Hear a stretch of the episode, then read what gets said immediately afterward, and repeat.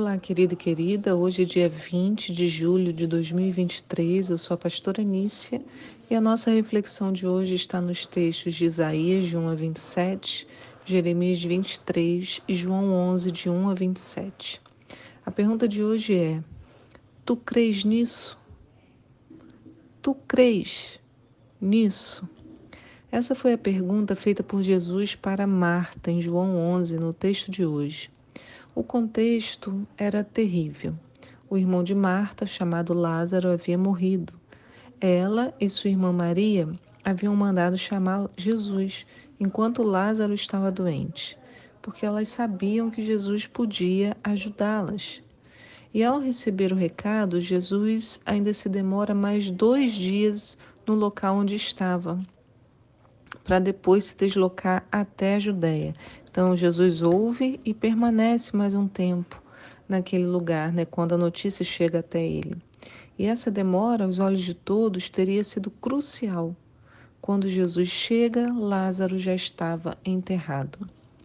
Jesus sabia que a morte de Lázaro gerara uma grande comoção na cidade, mas ele sabia também algo precioso que ninguém mais sabia, que está lá em João 11, no verso 4 diz assim: ao saber do ocorrido, né, ao receber essa notícia de que Lázaro estava doente, nem que havia morrido, é, Jesus diz: essa enfermidade não terminará em morte, mas sim para a glória de Deus, para que o Filho de Deus seja glorificado por ela.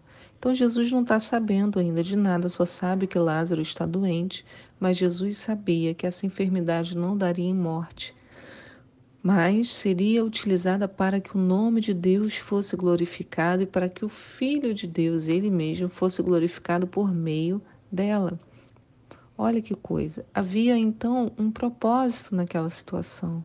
Jesus não agia pela emoção, né, irmãos, pelo desejo de agradar, mas sim pelas palavras do Pai.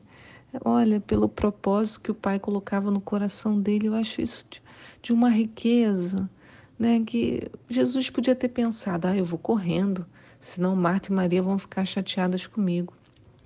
Jesus não, Jesus sabia, o Pai falou a ele: ó, isso aí é para glorificar o meu nome, e você vai ser glorificado através dessa enfermidade. Jesus então não se preocupou, esperou, não tinha essa ânsia de agradar, né, de fazer, de, de se ali de manipular a situação, né, até emocionalmente mesmo com Marta e Maria. Jesus tinha suas emoções equilibradas, valia mais cumprir o propósito do que agradar aos homens.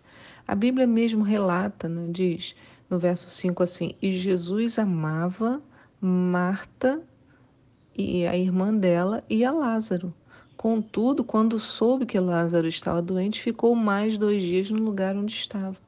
Então, vê, mesmo ele amando, sabe? Às vezes as nossas emoções, né, as coisas que a gente ama, elas tomam a, a preeminência, né? Não, eu tenho que resolver isso porque o nosso sentimento fica gritando. De Jesus, não. Ele simplesmente falou: não, eu, eu amo os dois, mas não vou agora.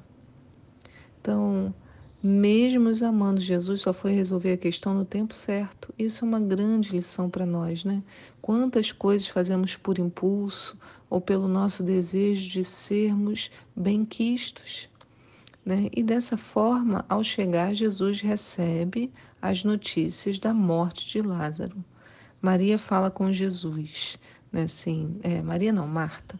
Marta diz no verso 21, Senhor, se estivestes estivesses aqui, meu irmão não tinha morrido.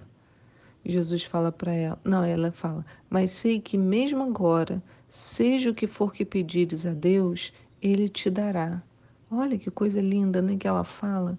Que mulher de fé, mesmo com todo o histórico, né, que ela saiu trabalhando, deixou Jesus esperando.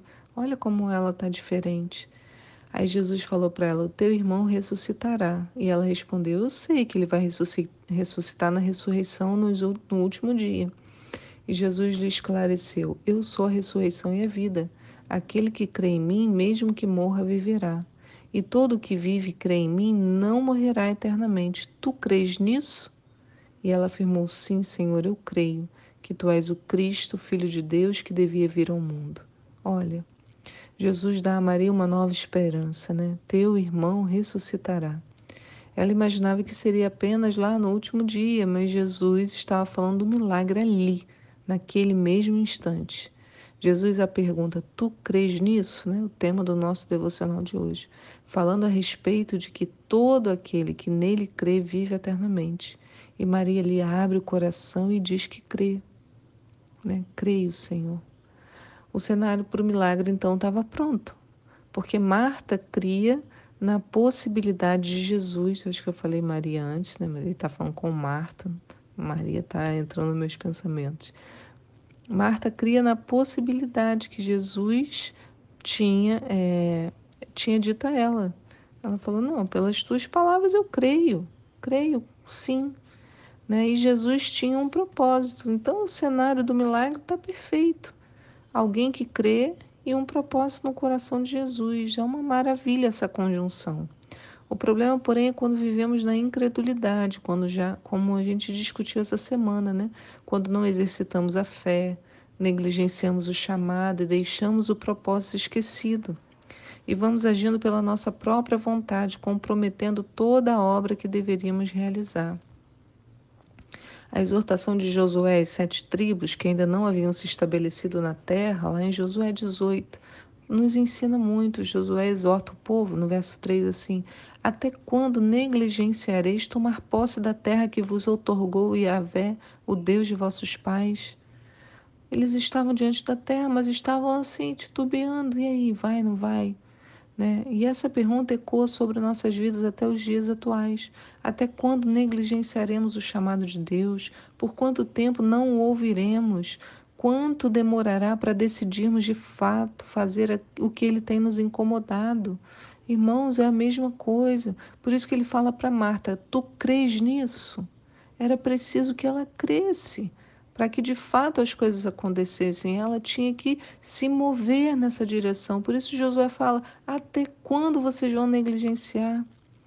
Como aprendemos com o texto de Isaías hoje, em nós há uma natureza que deveria reconhecer a voz do Senhor, mas muitas vezes sobrecarregamos nossos olhos e ouvidos com tantas outras coisas, com muitas vozes diferentes, como eu falei essa semana, que não conseguimos mais distinguir a voz do nosso Deus. Ao não nos apercebermos da voz que vem do alto, não conseguimos agir de modo sábio. Isaías 1,3 diz: O boi reconhece o seu dono, o jumento conhece o local onde seu senhor costuma depositar o alimento diário. Contudo, Israel não deseja me compreender, meu próprio povo não age com sabedoria. Então, nós deveríamos ser como o boi, como o jumento, né? Eu reconheço o dono, eu sei onde está o alimento, mas a gente não é assim, porque a nossa é, face, ela é rebelde. E também os nossos ouvidos podem estar feridos, precisando de cuidados. Mas se não mostrarmos nossas doenças e feiuras, como seremos tratados? Doença não se esconde, doença deve ser trazida à luz para que se possa limpar e atar as feridas. Né?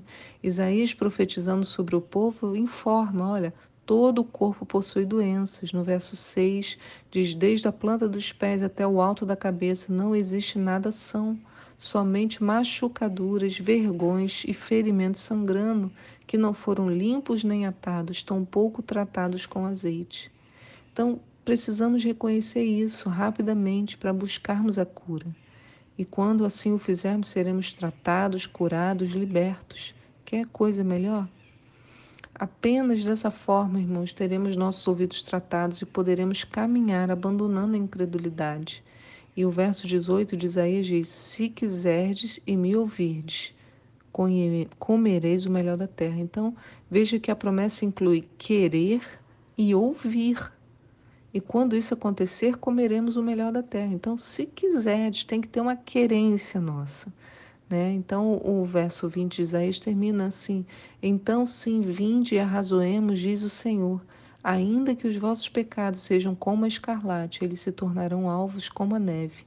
E ainda que sejam vermelhos como o carmesim, se tornarão brancos como a lã. E é isso que o Senhor quer fazer. Né? Mas em nós tem que haver essa vontade de ouvir o Senhor. A gente tem que querer e tem que fazer o exercício de ouvir para que a gente possa comer o melhor desta terra. Né? Vamos, vamos conquistar o que o Senhor já nos deu. O Senhor nos, nos chama né, a curar, a pregoar as boas novas, a libertar os cativos. Tudo isso já nos foi dado. Né? Por Jesus, quando ali sobre os discípulos ele já diz: vão, façam isso. Está sobre nós. Até quando negligenciaremos né, e deixaremos de tomar posse da terra que o Senhor nos deu? Que o Senhor te abençoe no dia de hoje. Pai, eu te peço, nos ajuda, Senhor, nessa na querência, no, no querer, Senhor, e no ouvir. Deus, ajuda-nos, Senhor, a ter um ouvido desejoso pela tua voz, em nome de Jesus. Amém. Fique na paz do Senhor e eu te espero aqui para um próximo devocional. Tchau.